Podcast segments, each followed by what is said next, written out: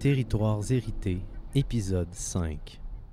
La rencontre des ancêtres, Nitaskinan, Québec, Canada. Dialogue avec Constant Awashish. À la base, euh, comment je pourrais dire ça? Dans le fond, c'est de la recelle. là. La recelle? Ouais, c'est du racisme systémique. là. Le, la propriété privée. Ouais, parce que nos territoires nous appartiennent toujours. Oui. Mais il y a eu une usurpation. Il y a eu revendre les terrains. C'est de la recelle, c'est en droit Mm. criminel, ça, en réalité. Mais étant donné qu'on est, on est en, en discrimination systémique, mais ils reconnaissent pas ça comme la recelle. C'est simple. C'est, on vient de sauter dans le droit criminel. C'est très intéressant, effectivement, parce que le droit de propriété privée, en fait, c'est, juste un acte de vente. Mhm. Sais, c'est le titre de propriété, c'est, c'est l'acte de vente, mais ça veut dire que si on remonte la chaîne jusqu'au début, il y a eu du- c'est du recel tout ce temps-là, en fait. Ouais. Ben, on peut voir ça comme ça. Ah oui, effectivement. Il y a différentes façons de le voir. Vous venez d'entendre les mots de Constant Awashish. Constant, c'est le grand chef de la nation Atikamekw. Pour conclure cette série balado, j'ai été le rejoindre à Latuc pour discuter du Nitaskinan, le territoire traditionnel Atikamekw. Le Nitaskinan s'étend sur 80 000 km sur des régions qu'on appelle aussi la Mauricie et l'Anaudière. En 2014, la nation Atikamekw a fait une déclaration publique de souveraineté sur son territoire ancestral. Constant Washish a accepté d'échanger avec moi sur ses ancêtres, la souveraineté sur le Nitaskinan, l'autodétermination de la nation Atikamekw et sa vision pour l'avenir. On a commencé en parlant des principes derrière le Two-Row Wampum. Ça, c'est des traités de paix et de respect mutuel dans les traditions politiques Haudenosaunee. Sur certaines ceintures qui représentaient les Two-Row Wampum, on pouvait voir un canot puis un navire européen voguant côte à côte. Ça signifiait une coexistence pacifique entre les nations, chacune sur son chemin, sans qu'aucune des nations ne tente d'imposer ses lois, ses traditions ou sa culture sur l'autre. Où il y a eu la création de la Confédération canadienne, éventuellement en 1867. Puis par la suite, mais, il y a eu euh, la création de la loi sur les sauvages en 1876. Et euh, tout ça ensemble, c'est euh, c'est là que, on revient à notre Two Row Wampum, Mm. c'est là que notre Two Row Wampum n'a plus été respecté, en réalité. Ouais. C'est parce que là, ils nous amenaient dans leur système.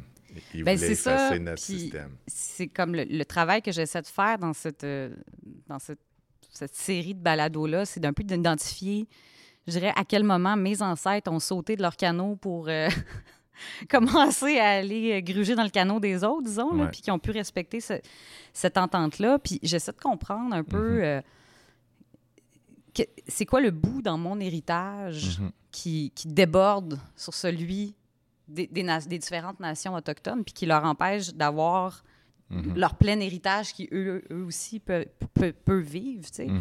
Puis ça me ramène peut-être à une question un peu de base, mais toute cette, cette réflexion-là que j'avais de me dire, ah, ben, je, veux, je veux essayer de comprendre un peu mieux ce que mes ancêtres m'ont légué, Mhm. puis à quel moment, généralement, on, on est descendu de notre canot, puis on a commencé à aller euh, euh, jouer, puis à, à aller se mettre les mains dans, de- dans, dans une souveraineté qui nous appartenait pas, mettons. Mhm. Puis, euh, donc, je me suis un peu mis à me questionner de, bon, comment ça, comment ça s'est transmis jusqu'à moi, comment ça, ça fait partie de mon héritage. Puis, je pense que cette réflexion-là est notamment apparue quand j'ai été de plus en plus exposée à des contextes autochtones, des, des, des, des- espaces de discussion, de réflexion, puis tout ça, Mhm. où la, la question des ancêtres, puis le territoire légué par les ancêtres, Mhm. c'était comme partout. Je suis comme, ah, ben, je vais faire la même chose. Moi, qu'est-ce qu'on m'a légué comme territoire, puis d'où ça vient, puis c'est quoi cet héritage-là? Puis je dois avouer que je m'étais jamais vraiment posé la question. Puis là, quand j'ai commencé, puis je me suis juste dit, euh, c'est quoi mes ancêtres exactement? Là, j'ai réalisé que dans le fond, j'avais jamais vraiment réfléchi à ça, puis que j'avais une vue très, très limitée de, ben mes ancêtres, moi, j'étais une banville, fait que là, y a- les pères, les mères, c'est 7-8 générations, on remonte, là, je pense que c'est ça, mes ancêtres. Puis là, je- moment donné, j'ai compris qu'il y a quelque chose de vraiment exponentiel, puis c'est large, les ancêtres, Mhm. puis c'est large ce qui peut comme nous être transmis. Puis une question que j'avais envie de te poser, tu sais, comme dans la déclaration de souveraineté Ouais. euh, sur le territoire, puis dans ton discours aussi, jusqu'à présent, il y a le territoire ancestral a été Ouais. légué par les ancêtres. Mhm. Puis peut-être une question qui a l'air un peu simple, mais qui est peut-être pas si simple que ça. quand tu dis le mot ancêtre, quand tu Mhm. réfères à tes ancêtres, est-ce qu'on. C'est qui exactement? Est-ce que jusqu'où ça va? Est-ce que c'est juste des humains? Est-ce que ça. C'est comme un, terme de base que j'aimerais être sûr de bien comprendre, mettons, quand on se parle. OK. Ancêtre, euh, pour moi, c'est euh, euh, nos grands-pères, nos grands-parents, c'est nos grands-pères, nos grands-mères. C'est les générations antérieures. C'est ceux qui ont eu un peu de métissage également, à une certaine époque, euh, avec les coureurs des bois, avec les, marchands de, la baie James, euh, pas de la baie James, de la, baie du Tisson. Et euh, l'autre compagnie, je me souviens plus du nom. Il y a eu des métissages. Il y a également des, il y a eu des- du également pour, par des, des déserteurs de la guerre, des prisonniers de guerre qui se sont en quelque sorte retrouvés parmi les Autochtones. Euh, c'est un genre de métissage là, qui a existé euh, à une certaine époque. Et, euh, mais il y a beaucoup de métissage également au Québec parce que euh, ils pouvaient se marier avec des, euh, des Autochtones, mais les Autochtones devenaient comme euh, émancipés, Perdaient leur statut. perdaient leur statut, ou devenaient- étaient considérés comme, dans le, dans le régime français, de- étaient considérés comme des citoyens à Mm. part entière. Sinon, on était considérés comme des sauvages. Euh, et par la suite, mais c'est euh, c'est- comme ça que ça s'est développé. Mais nos ancêtres, c'est- c'est vaste. C'est c'est- nos ancêtres, c'est c'est la terre, c'est c'est la forêt, c'est les animaux, c'est euh, c'est c'est les oiseaux, c'est les plantes, les arbres. Pour nous, euh, tout parle, tout est vivant. La rivière est vivante, le feu est vivant, les montagnes sont vivants. Euh, c'est les, les arbres, les plantes, les animaux ont tout leur langage. Même les arbres ont leur langage. Euh, ils ont chacun leur dialecte, euh, dép- dépendamment de la région, de l'environnement. Euh, puis nous, on est le reflet de cet environnement-là. Puis notre langue est le reflet de l'environnement. Parce que dans nos croyances, dans nos coutumes, dans nos cérémonies, on, on est. c'est rare que les. On, on parle de ces choses-là, mais on, on- on utilise nos langues parce que l'environnement, les animaux, tout ça, ne comprennent pas le français ou l'anglais, malheureusement. Et euh, quand, on dial- quand on a un dialogue avec des animaux, mais ils nous répondent dans notre langue Mm. et non en français ou en anglais. Euh, c'est quand même spécial. là. Nos ancêtres, c'est- la nature, c'est euh, tout ce qui vient avant, avant nous. C'est, euh, c'est, je pense, nos ancêtres très, très, très lointains, avant même les civilisations, c'est euh, l'humanité. Hmm. Fait que quand on dit que les ancêtres vous Mhm. ont légué un territoire, c'est Ils nous ont légué des valeurs. Pour l'habiter. Oui, pour Mm. l'habiter. Euh, il n'y a pas vraiment. Le droit de propriété, c'est complètement une notion différente. Parce que le droit de propriété ne, ne doit pas per- permettre de s'enrichir. Euh, ne doit pas. euh, c'est vraiment. Aujourd'hui, on peut dire qu'il y a une distorsion dans le, le droit de propriété. Hmm. Hein, les gens sont influencés par euh, la société dominante. Et je pense qu'ils veulent avoir leur, leur- leur compte là-dedans. Mais y a- en français, ça ne dit pas, mais en anglais, il y a le mot stewardship qui Ouais. peut être utilisé euh, pour décrire euh, le- qu'est-ce qui, qui serait le plus près de qu'est-ce que, comment l'Autochtone voit le territoire. Euh, Le gardiennage le gardiennage, chose, la protection. euh, Y a-tu un mot en s'assurer- Atikamekw? S'assurer de. Ben, c'est, Le mot qui est utilisé beaucoup, c'est Tebertemoin. C'est, c'est, euh, c'est- c'est, c'est vraiment être, être responsable, c'est, c'est, c'est de s'occuper, c'est de. En quelque sorte, c'est quasiment. euh,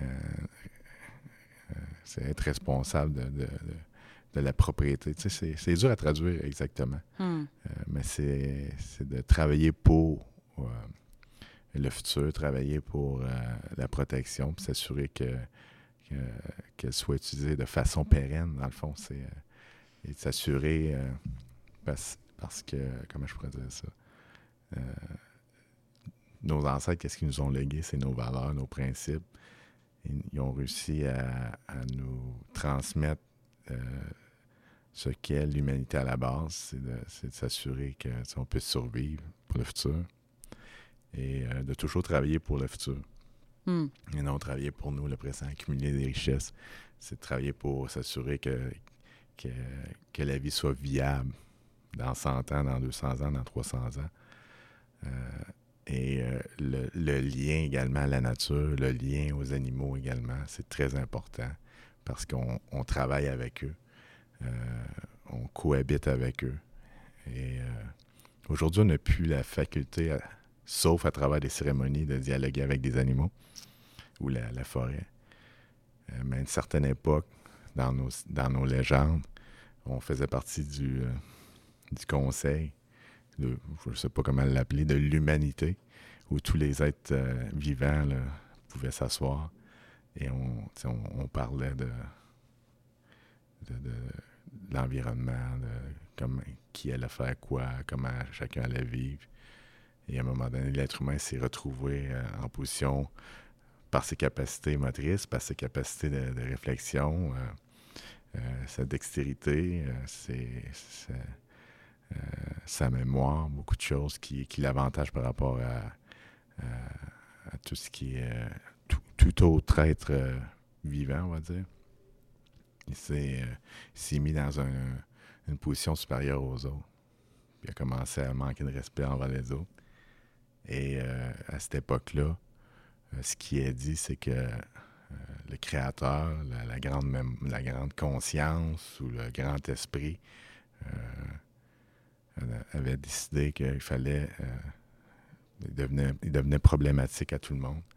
Euh, il nuisait à l'épanouissement des, des autres euh, êtres de sa création, euh, qui allait en quelque sorte faire disparaître euh, l'humain. Mais les animaux n'ont pas aimé ça par leur bonté, leur sagesse puis leur amour. Euh, Hmm. ils, ont, euh, ils ont empêché cette chose-là. Ils se sont réunis, chacun voulait se porter volontaire pour aller mener le message au Créateur. Et euh, à cette époque-là, euh, castor, il y a plusieurs animaux euh, qui se- sont portés volontaires, mais tu sais, ah, toi, tes caractéristiques, ça ne te permet pas de faire ci, en tout cas, il y a toutes sortes de choses. Et euh, finalement, l'aigle a décidé de, c'est moi qui vais y aller. Et je vais me sacrifier pour le message que nous allons porter au nom de tous les animaux. Et, euh, et euh, je vais aller porter ça au Créateur. Et il s'est sacrifié comme ça. Il a monté très haut, est allé au Créateur, mais il n'a pas pu revenir. Il, il- a sacrifié sa vie.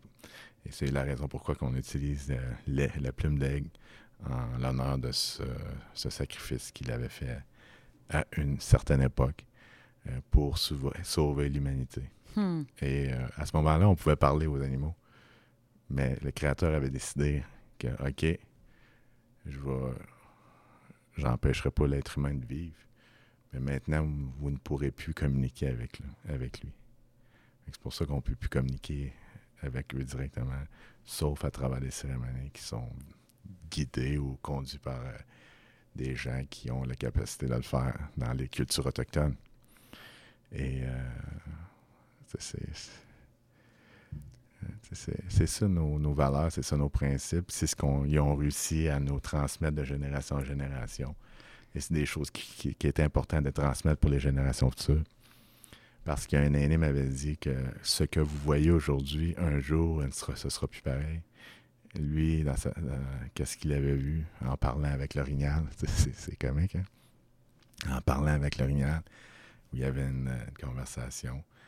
Euh, il disait que, un jour, euh, la vie que vous voyez aujourd'hui, euh, la société que vous voyez, va régresser en quelque sorte. Et toutes nos traditions, nos valeurs, nos savoir-faire vont, vont revenir très importants à la survie de l'être Hmm. humain.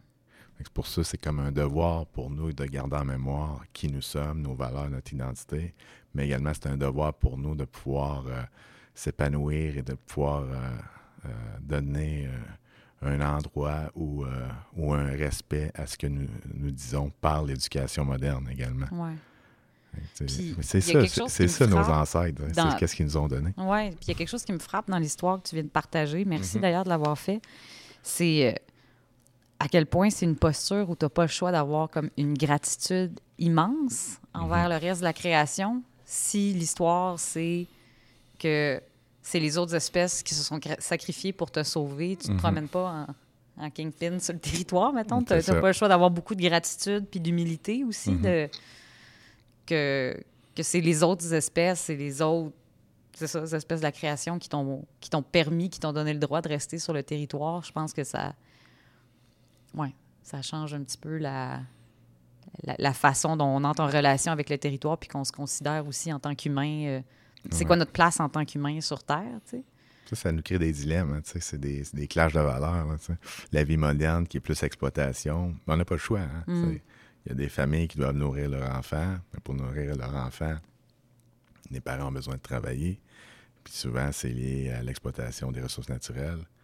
Et euh, en même temps, l'exploitation des ressources naturelles, c'est un peu euh, graffiner notre terre-mère. C'est de. Ça, ça- ça va un peu à l'encontre de nos, euh, de nos valeurs. Ça va à l'encontre de nos principes. Mais en même temps, on essaie de, de balancer tout ça, d'harmoniser tout ça pour s'assurer que on, on- qu'on respecte euh, au maximum. Mais on sait que on, euh, que nos ancêtres, ceux qui sont là, euh, nous surveillent et ils savent qu'on n'a pas le choix, Hmm. en quelque sorte. Fait qu'il n'y a aucun, aucun pensée négative ou, euh, ou colère face à ce que nous faisons. Il y a une bienveillance. Il y a une bienveillance. Hmm. Parce que ça tourne, ça continue à tourner. Mais l'important, c'est de garder qui nous sommes, nos valeurs, notre capacité à s'exprimer dans notre langue, notre capacité de, de rester connecté à la nature. Et je sais que ça se perd beaucoup, puis ça va se perdre beaucoup, mais il y en a quand même. Euh, il y a beaucoup de gens qui, euh, qui se retournent vers ça et qui euh, travaillent fort pour conserver toutes ces, ces connaissances-là qui, seront très utiles d'après l'aîné qui nous avait Mhm. qui nous avait informé de ça, tu sais, que, qu'un jour les choses allaient changer, que les choses allaient être différentes, que l'humanité allait régresser, euh, mais qu'on l'être humain allait survivre de toute façon. Hmm. Puis, je sais pas si, tu sais, comme j'aimerais ça qu'on commence peut-être à parler un peu de la, de la déclaration de souveraineté, puis d'Unitas Skinan, puis tout ça, mais j'ai l'impression qu'il y aurait peut-être. C'est porté par tout ça aussi, que cette Mhm. déclaration-là, j'imagine. Oui, mais c'est, c'est une forme d'expression moderne, je pense. Ouais, c'est ça. Euh, tu sais, la déclaration de souveraineté, c'est de, de venir dire, euh, c'est de rappeler aux gens.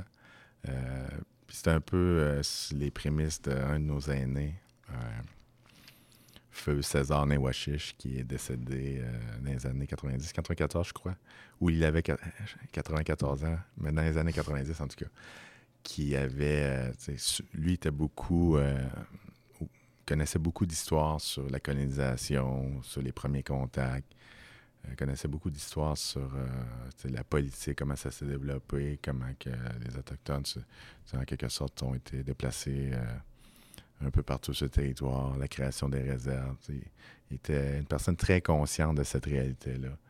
Et sur son lit de mort, il avait déclaré là, de dire, là, de, allez leur dire, allez leur rappeler qu'on n'a jamais cédé notre territoire, Mm. qu'on n'a jamais vendu notre territoire, qu'on n'a jamais échangé notre territoire, qu'on n'a jamais statué autrement euh, en ce qui concerne notre territoire. C'est ce qu'il avait dit sur son lit de mort.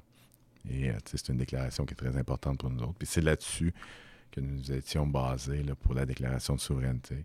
Puis la déclaration de souveraineté, c'était un, un, message, c'était un constat, c'était un rappel également. C'est c'est- c'est à trois volets. C'était un message politique, dire aux politiciens, arrêtez de, de, de, perdre du temps ou gagner du temps. Euh, peu importe la stratégie ou- que vous adoptez, il faut nous prendre au sérieux. Il ne faut pas léguer des- des problèmes aux générations futures. Euh, autant des problèmes euh, pour nous, mais des problèmes également pour les allochtones.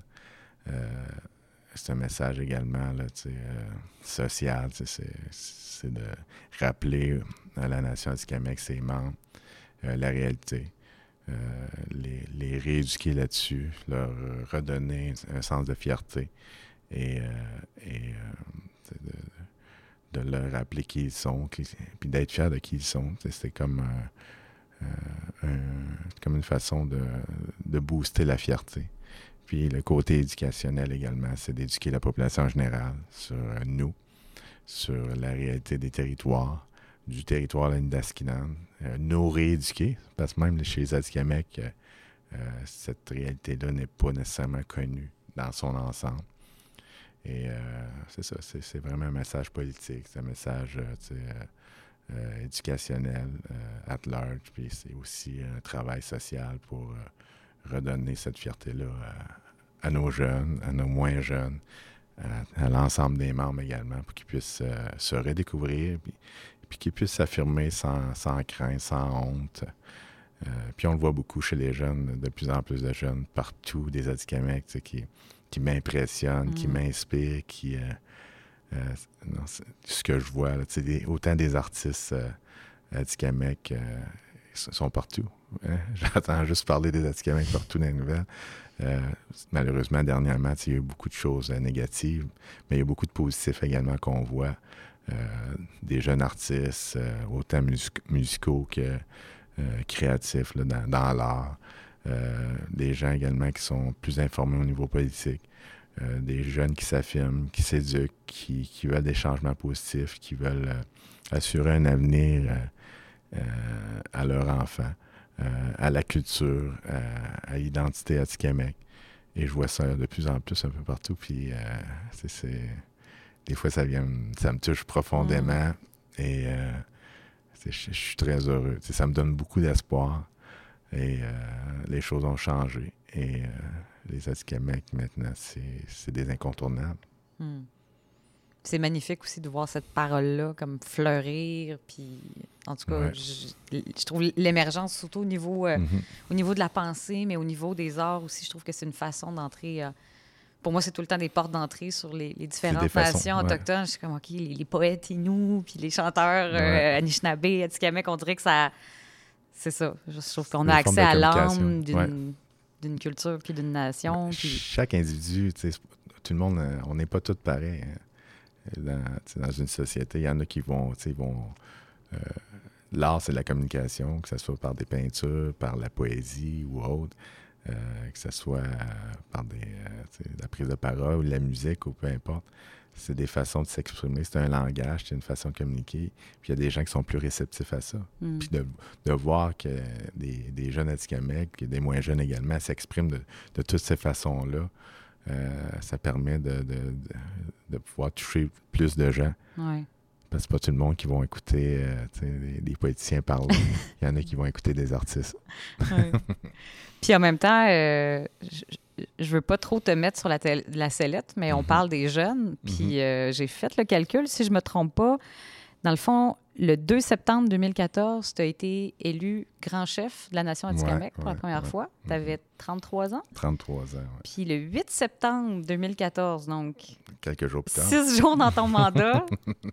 la déclaration de souveraineté du Nitaskinan, qui est, on le rappelle, un immense territoire euh, qui descend jusqu'à Trois-Rivières, jusqu'au réservoir Gouin, puis qui touche presque au lac Saint-Jean euh, de l'autre côté.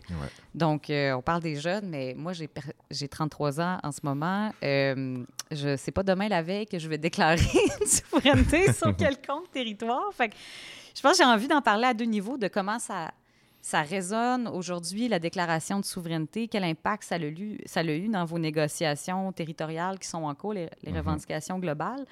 Puis je pense peut-être, avant de toucher à ça, moi, je serais juste curieuse de savoir, c'était qu'est-ce que ça signifiait comme moment à l'interne aussi de faire cette déclaration publique-là? C'est quoi le, je sais pas, les, grandeurs, puis peut-être mm-hmm. les... J'oserais croire peut-être certaines anxiétés ou euh, peut-être pas, mais... Ben oui. Euh, ça faisait quand même un certain moment qu'il y avait eu ces discussions-là. Euh, je pense que ça faisait dix ans que c'est la première fois, je pense, ça a été mentionné qui, suite à l'exploitation qui se faisait sur les territoires, qu'il aurait fallu faire, qu'il faudrait faire un, genre de, déclaration de la sorte. Euh, ça commençait à se dessiner. Et tranquillement également au niveau de, la table des chefs euh, du Québec, euh, il y avait eu ces discussions-là également. Mais la Nation du Québec s'est préparée plus rapidement.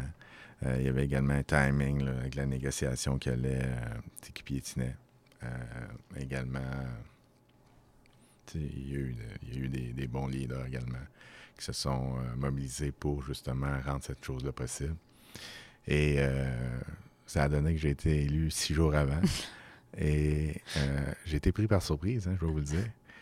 Et, euh, mais en même temps, j'aurais pu casser le party et me dire non, on n'embarque pas là-dedans. Ouais. Euh, mais heureusement que j'avais une certaine formation en droit. Et l'analyse s'est faite assez rapidement que pour moi, c'était possible. Puis c'était réaliste et c'était c'était quelque chose qui, qui était nécessaire. Hmm. Mais en même temps, je vais vous dire que 33 ans, recrue dans la politique. c'est quelque chose, là. J'étais nerveux. Oui. Euh, j'avais eu. Euh, tout le monde se mettait à, poser des questions. Là, tout le monde. Euh, on voyait nos, on dirait nos téléphones étaient, explosent. Là, il y avait des choses qui se passaient d'anormal avec nos téléphones. et on se sentait surveillé. C'était comme ça pour tous les élus. Et euh, une déclaration de souveraineté à 33 ans. Euh, à un moment donné, je me posais la question je suis devenu l'ennemi numéro un de l'État, moi. Hein, y a-t-il quelqu'un qui va me surveiller? Y ah a-t-il quelqu'un qui va me protéger? Euh, Mais tu sais, on a continué. Et pour les trois raisons que j'ai mentionnées tantôt, je pense que c'était nécessaire de le faire. On l'a fait. Et ça l'a permis également de, de, faire connaître la nation du Québec, de positionner la nation du Québec également et euh, d'avoir quand même des, euh, des bonnes avancées. Euh, ça nous a permis de régler certains dossiers, ça nous a permis également d'avoir une certaine reconnaissance, un respect. Et tranquillement, on a, moi avec mon équipe, on a bâti une crédibilité, on a bâti une réputation de bien faire les choses. Oui, on déclare la souveraineté, mais il faut le faire dans dans les règles de l'art. Il faut le faire euh, suivant euh, euh, de le faire de façon méthodique.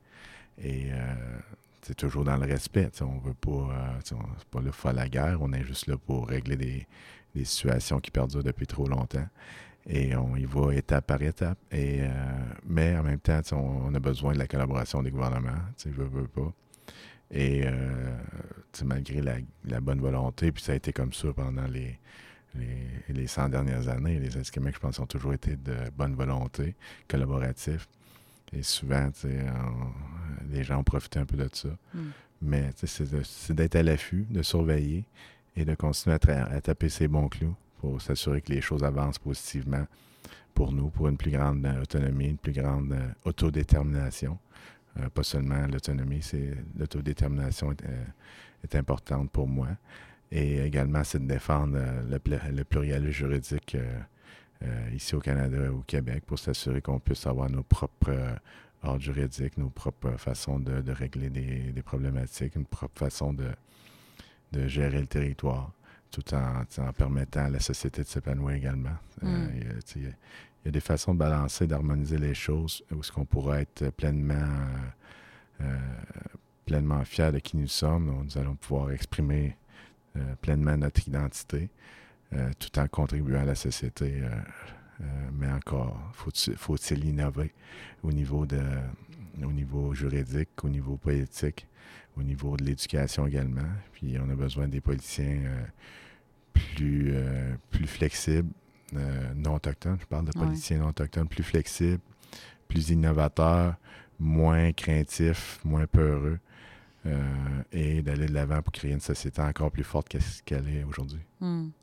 Puis, justement, tu sais, les ordres juridiques à Tikamek, la mhm. gouvernance à mhm. Ces valeurs-là, ouais. c'est comme. Comment tu appelais ça, le Atikamek Tiberitamoen? Tibertamoen, oui. OK. Comment tu le prononces? Tibertamoen. Tibertamoen? Tibertamoen. OK. Fait Comme un prêtre dirait. Tiberitamoen. Tiberitamoen. oh mon Dieu, j'espère que je sonne pas trop comme un prêtre. Ça, ne serait pas euh, exactement ce que je souhaiterais en ce moment. Mais j'ai comme l'impression que c'est comme un univers qui a sa propre cohérence, puis mhm. qu'ensuite, quand vous devez vous asseoir à une table de négociation, puis là, se mettre à dire des mots comme titre mhm. ancestral, mhm. puis qui est d'ailleurs défini comme un droit de propriété. Je, serais bien curieuse de comprendre, d'en savoir un peu plus sur comment ça se passe? De, comment c'est vécu de l'interne, ces négociations-là? Euh, autant pour être, j'ai l'impression que tout le temps dans un genre de bilinguisme Mhm. culturel, d'être comme nous, on veut dire ça, mais là, il faut qu'on torne un peu ce qu'on veut dire pour que ça rentre dans la machine de négociation. Puis comment c'est vécu à l'interne un peu de devoir naviguer ces deux univers-là? C'est sûr qu'il y a beaucoup de crainte, beaucoup d'incompréhension. Euh, Il y a des gens qui disent qu'on ne doit pas négocier parce que c'est nos territoires et euh, c'est à eux à, à négocier. Mais je pense qu'il faut être euh, réaliste, pragmatique dans, nos approches. Et euh, malheureusement, actuellement, c'est toujours difficile avec les gouvernements. Ils ont le, pouvoir du nombre, ils ont le pouvoir de l'organisation également. Euh, ils, ont le pouvoir, de la machine. Et euh, c'est dans cette réalité-là que nous devons naviguer. Euh, maintenant, tu as mentionné tantôt le droit de propriété. euh, c'est- le droit de propriété n'a pas été défini par nous, a été défini par la Cour suprême, qui n'est pas nous. Euh, les gens ne font pas la différence. C'est tantôt, quand je parlais des two row wampum, c'est il y a le droit des Autochtones puis le droit autochtone. Le droit autochtone a été organisé, défini par euh, la- la- euh, le système étatique canadien, euh, la, la Cour suprême, euh, les différentes législations, les lois. Mais le droit des Autochtones, c'est ce qui est, c'est ce qui est, euh, qui revient tranquillement, c'est ce qui, euh, reprend en vie, on pourrait dire. Il y a beaucoup de spécialistes qui travaillent là-dessus. Mais souvent, on manque beaucoup de ressources au niveau autochtone. Donc, c'est des spécialistes non autochtones euh, qui sont, qui, sont qui, ont, été éduqués, éduqués d'une certaine façon. C'est difficile souvent de leur faire comprendre réellement c'est quoi le droit des Autochtones. Puis Le droit des- Atikamekw. là. le droit à, à Tikamek. Ouais. Et tu as parlé tantôt de la Cour suprême également. La, la Cour suprême, avec la création de la Confédération canadienne, la loi sur les Indiens, organisons aux Autochtones, créons euh, des pensions également. Euh, ça a été le, le début du déni à partir de la, la création de la Confédération canadienne. Euh, les Autochtones n'ont pas, pas eu le, été considérés comme des citoyens de deuxième classe, des, des enfants de l'État, euh, des gens qui, euh, qui n'avaient qui n'étaient pas civilisés, qui devaient être éduqués si- et transformés, tuer l'Indien. hein. On Mm. a entendu ça souvent dernièrement. Et dans, dans ces années-là, la Cour suprême il- il a été créée également. Et pense que dans, les années 1890, je me souviens plus de la, de la date exactement, euh, dans une décision en nord de l'Ontario, une décision qui, euh, qui touchait une compagnie forestière, euh, St. Catherine Miling, ouais. qui, euh, à cette époque-là, la, la Cour avait, avait mentionné qu'il existait un droit des Autochtones sur le territoire, mais ils l'ont dit seulement en obitaire dictum. En obitaire dictum, c'est de dire, hey, tu sais, en passant, il y a des droits Oh, oui. des Autochtones. Mais tu sais, c'est pas grave, Ouais, là, tu sais. Ça a été comme ça pendant longtemps. Et euh, puis là, suite au mouvement des Autochtones après la Première Guerre mondiale, Deuxième Guerre mondiale, où il y a eu de plus en plus d'affirmations euh, de certains Autochtones pour, par leur participation à la- aux deux grandes guerres, par leur contribution également, par leur dévouement. Ils ont commencé à se dire, on n'a pas sacrifié nos vies, notre, euh, notre temps et notre dévouement pour euh, euh, le pays sans, sans avoir la reconnaissance. On va travailler dessus, on va se lever pour avoir cette reconnaissance-là. Puis il y a eu différents mouvements qui, qui ont été faits, des mouvements autochtones qui, qui se levaient en faveur des droits, en faveur de la reconnaissance, en faveur du respect. Et ça a été comme ça jusqu'en 1968-69, début des années 70.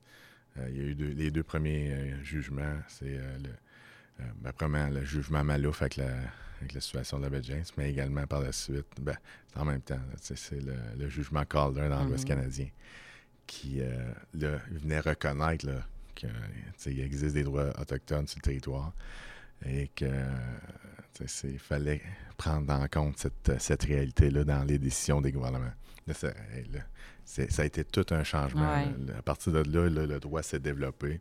Il y a eu beaucoup de décisions de la Cour suprême. Par la suite, je ne peux, pas tout les nommer. Euh, mais la Cour suprême est venue, est venue reconnaître là, euh, je me souviens plus dans quelle décision, parce que je, cherche. Delgamouk? Delgamouk qui avait, qui avait un droit de propriété mais qui s'apparentait à un droit de propriété. En fief simple, mais collectif. Ouais. Puis, qui s'apparente à un droit de propriété, un droit à part, un droit particulier. on n'est pas trop sûr. Il y a un droit, là, mais tu sais, t'as peu, là. Moi, je suis créé par la Confédération canadienne. je me place à la place de la Cour suprême. Moi, j'ai été créé par la Confédération canadienne. Euh, je vois de l'autre côté parce que je suis honnête puis je suis une personne de droit. Euh, que les territoires n'ont pas été cédés convenablement, n'ont pas été conquis ou peu importe. Euh, donc, le droit des Autochtones existe toujours aujourd'hui. Et moi, dans mon devoir de juriste, de, cours honorable, je reconnais ça, mais à peu, faut pas que je fasse trop mal à mon créateur, mais c'est un droit particulier, c'est un droit sous génériste, c'est un droit, tu sais, qui est pas comme les autres. C'est ça, puis non, ouais, c'est ça. c'est à partir de là que ça s'est développé. Et tranquillement, la Cour suprême est venue un peu définir et restreindre le droit des Autochtones qui existent de l'autre côté. Et euh, c'est dans cette réalité-là que nous naviguons aujourd'hui euh, dans les négociations. Euh, oui, on reconnaît un certain droit qui a été enchâssé dans la Constitution lors du rapatriement avec l'article 35. Et puis c'est là-dessus qu'on travaille. C'est quoi nos droits, c'est quoi? Mais en même temps, on, on pourrait définir euh, une panoplie de droits, autant en droit criminel, en droit de propriété, en droit des biens, tout ça, selon nos valeurs, selon nos coutumes. Mais encore faut-il que le gouvernement du Québec ou le gouvernement du Canada accepte de pouvoir euh, donner euh, la chance à nos droits de pouvoir s'exprimer pleinement. Mm. C'est là-dessus qu'on négocie en réalité. Puis, vous l'avez déjà quand même fait de façon, si je me trompe pas assez, c'est peut-être même une première au Canada, le, système, euh, système d'intervention de l'autorité Atikamek. C'est comme ce qui a remplacé un peu le, la DPJ. C'est un bon. C'est un bon. On va, dire ça, on va dire ça comme ça. Euh, c'est bénéfique. Ça nous permet de, s'occuper de nos enfants immédiatement. Ça nous permet de, prendre en charge euh, nos jeunes qui sont en difficulté ou des familles qui sont en difficulté ça permet de, permettre à ces, jeunes-là de, de rester à proximité de leur culture, de leur langue, de leur environnement, de leur famille. Euh, c'est ce que ça permet. C'est un processus qui est calqué sur euh, nos valeurs, nos principes, nos, approches, mais qui, tire un peu une origine dans la DPJ parce que l'article 37.5, c'est une loi de la protection de la jeunesse. Et en quelque sorte, c'est une reconnaissance euh, avec une entente avec le gouvernement du Québec, fédéral également, euh, prendre en charge. Donc, c'est une délégation, c'est un transfert du pouvoir vers les Atikamekw. Là, on parle des Atikamekw, de, la protection de la jeunesse. Mais le mandat vient quand même du fédéral. C'est ça que tu essaies d'expliquer, que le mandat vient quand même du fédéral. On vous a transféré des pouvoirs, mais c'est pas. Ben, tu sais, euh, c'est pas de l'autodétermination. OK. Ben, c'est ça, tantôt, tu as fait la différence entre souveraineté et autodétermination. Puis pour toi, c'est quoi la différence? Ben, c'est euh, l'autonomie gouvernementale, c'est du transfert de pouvoir, c'est de la délégation de mmh, pouvoir. Et l'autodétermination, mais c'est se développer de nous, renforcer nos institutions, s'épanouir par nous.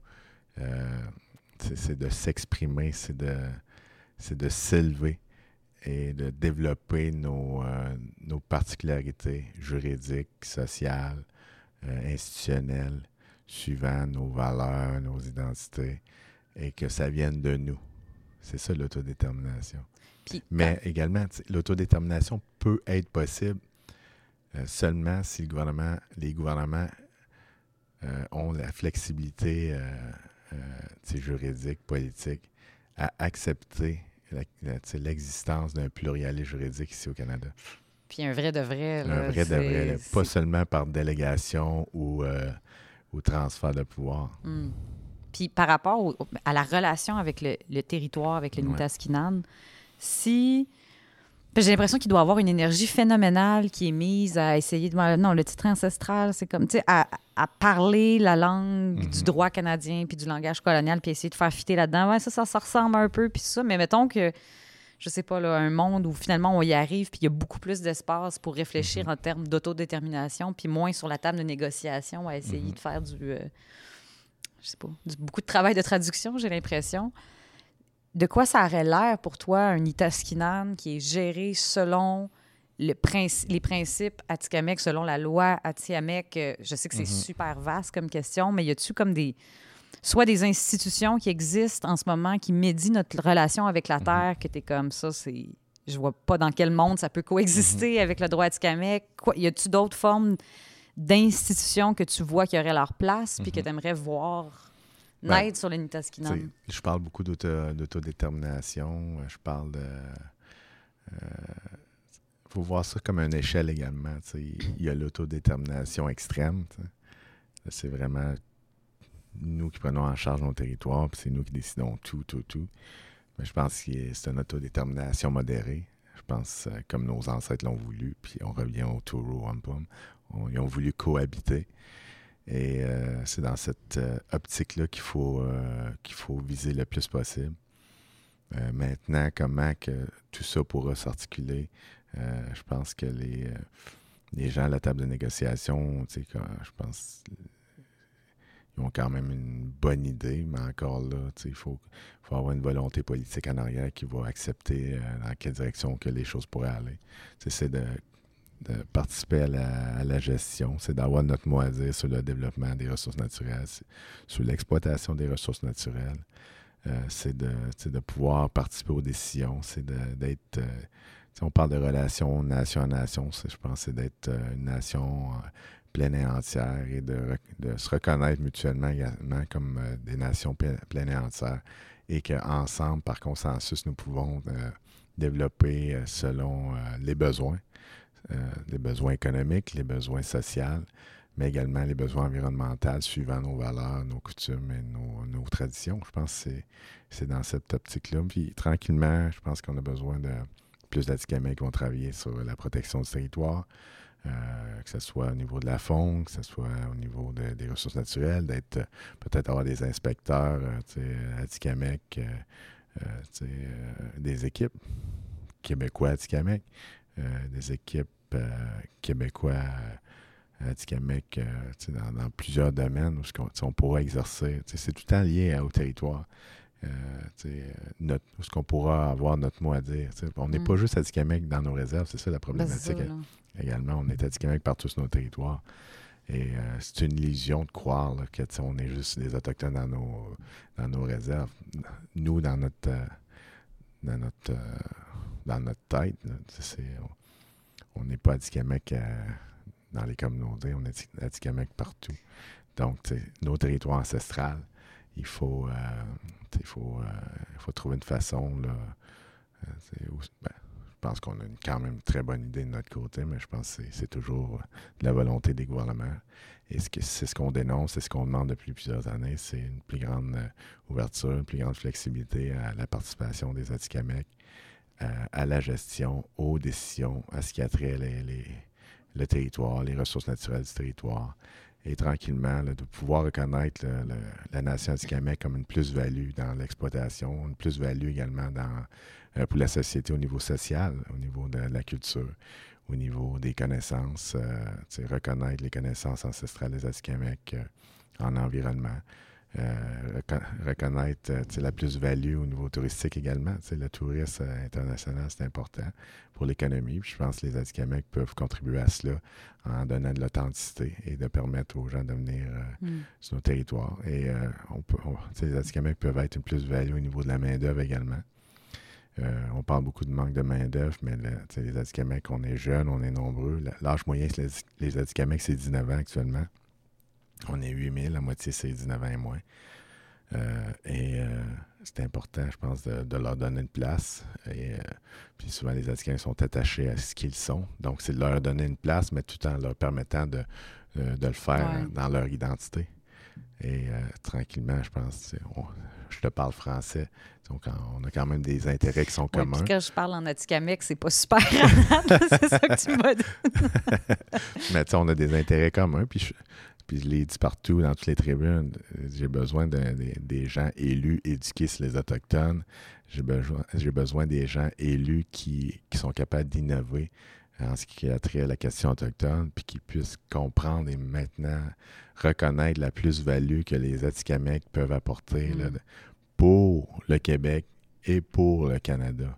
Et vice-versa également. Nous, en tant qu'Atikamekw, on a besoin d'un Canada fort, on a besoin d'un Québec fort. Mais le Québec et le Canada ont besoin des Atikamekw forts également. C'est si on veut, euh, si on veut maintenir, euh, euh, euh, je pense, une des bonnes conditions de vie ici au Canada pendant longtemps.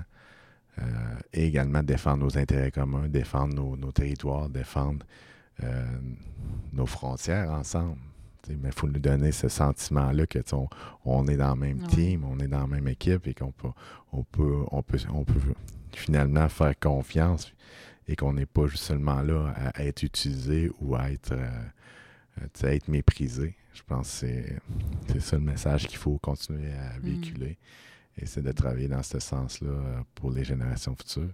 Puis, quand, quand tu utilisais le mot plus-value tantôt, je sais pas Mhm. si ça serait peut-être une autre, peut-être plus-value, plus philosophique. Je sais pas si j'aime le mot philosophique, mais on- je reviens au tout début quand tu parlais du, des ancêtres, puis du Nitaskinan, puis de...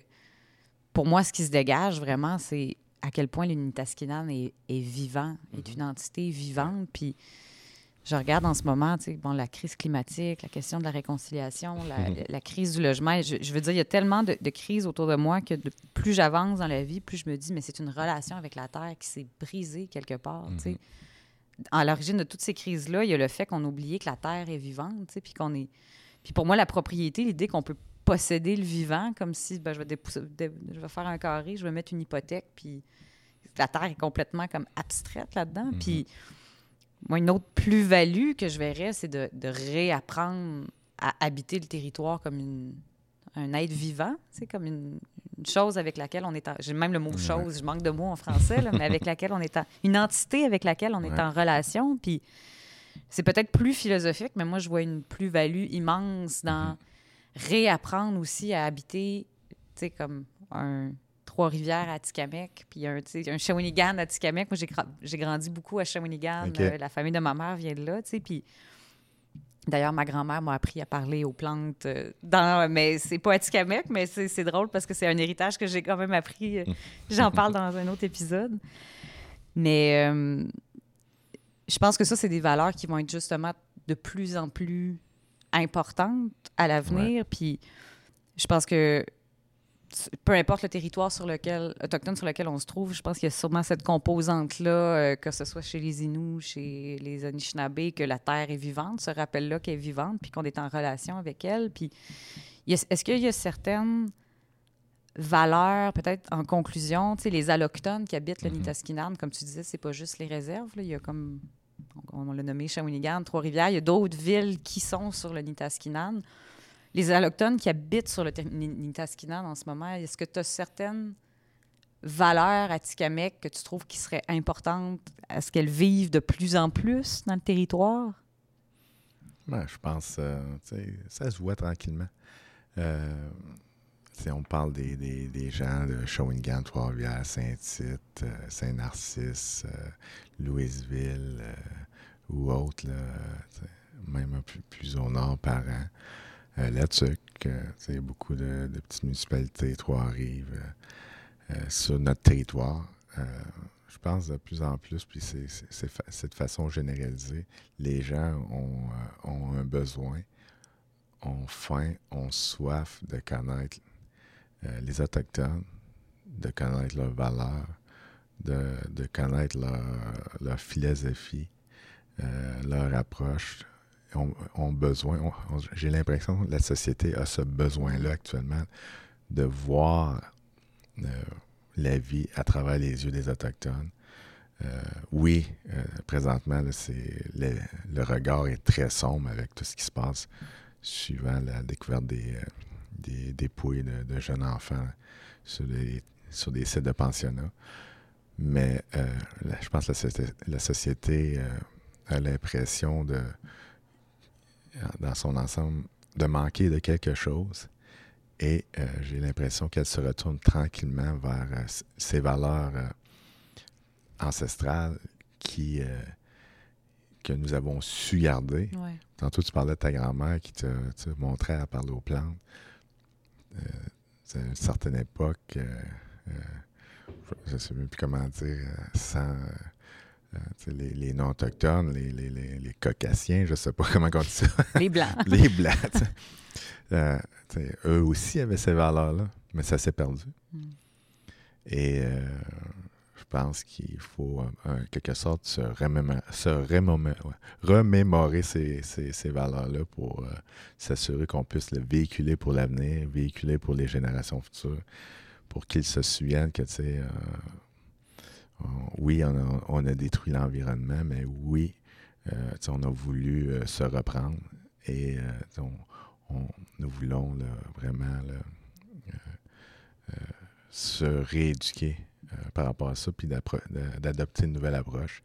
Et euh, les Autochtones, les Atikamekw peuvent, euh, en quelque sorte, euh, être euh, ce canalisateur de, Mm. ce, de cette euh, remémorisation de ces, de ces valeurs ancestrales-là qui, je, pense, qui sont très importantes à l'humanité et qui pourront servir très certainement là, pour le futur. euh. C'est tout le temps comme ça, ce point de vue-là, cette optique-là que j'essaie de voir les choses, de voir, euh, de prendre des décisions, euh, de parler également, de sensibiliser, d'éduquer les élus, les, les universitaires. C'est de- d'essayer de, de, voir un peu l'avenir, euh, de voir, de penser dans 100 ans, ça va être quoi dans 200 ans, où est-ce qu'on veut être. Pour nous, l'important, c'est qu'on puisse euh, travailler sur nos territoires, travailler avec notre territoire, travailler en collaboration avec la société euh, en ce qui concerne notre territoire. Et qu'un jour, tous les plus grands empires ont fini par tomber. Mais on va être encore là, nous, les Atikamekw, puis on va continuer à véhiculer nos valeurs. Et, et on va pouvoir euh, travailler ensemble pour euh, euh, se nourrir mutuellement. Et j'ai tout le temps. Je vais, je, vais, faire un peu du coq à J'avais dit ça à un moment donné. J'ai eu la chance d'être colonel honoraire. C'était un titre honorifique. Et quand on m'avait demandé, j'étais pas trop sûr. Toutes les, les sévices autochtones et tout ce que, comment que les Autochtones qui ont participé aux deux grandes guerres n'ont pas été reconnus. Mais finalement, après avoir parlé des descendants de ces gens-là, euh, je me suis dit oui, je vais, accepter, je vais, aller de l'avant euh, à titre de colonel honoraire en leur mémoire, par respect à ce qu'ils ont fait pour leur sacrifice également. Mais j'avais également dit à ceux qui m'avaient approché euh, que, ma réticence, mais par la suite, j'avais dit un jour, on ne connaît pas l'avenir nécessairement, mais s'il viendra avoir des nouveaux envahisseurs, mais on va être toujours là, nous les Atikamekw, on va toujours être là pour défendre notre territoire, mais on va défendre vos petits-enfants, on va défendre vos, vos femmes, euh, vos familles, parce que vous allez être sur nos territoires également. Puis c'est ça, c'est ça être Atikamekw. Hmm. Ouais. Jimmy Gwetch, Ben, merci. Colonel Constant, on commence grand bizarre, chef, on finit. euh. Mais merci beaucoup. Puis merci à la Nation Atikamekw aussi d'avoir euh, pris soin de, de, de ce savoir ancestral-là, qui, je le pense aussi, euh, va être des choses qu'on va avoir besoin de réapprendre dans l'autre canot. C'est beaucoup de- Oui. Il y a beaucoup de savoir ancestral qu'on pourrait parler, que je pourrais vous raconter. Toute la, comment que les choses, la, création spatiale, euh, comment nous voyons les choses, le- l'environnement, les arbres, les animaux, euh, et tout ce qui, euh, qui je pourrais dire, avec lequel nous, nous interagissons, les, des, des- des forces ou peu importe. Euh, Mais ça, ça serait dans le cadre d'un autre épisode. Oui, c'est ça. on reviendra pour aller un peu plus loin, mais merci énormément de nous avoir euh, reçus. Il n'y a pas de problème. C'est un plaisir. Merci de votre euh, écoute. Merci de votre intérêt également.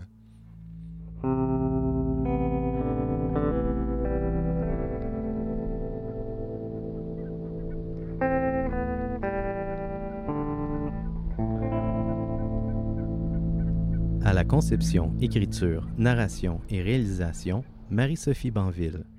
À la musique, au montage et à la conception sonore, Yann Chevalier-Trépanier. Territoire hérité est présenté par l'Office des règles et des normes, une initiative de la Faculté des beaux-arts de l'Université Concordia et diffusé en collaboration avec le magazine Nouveau Projet.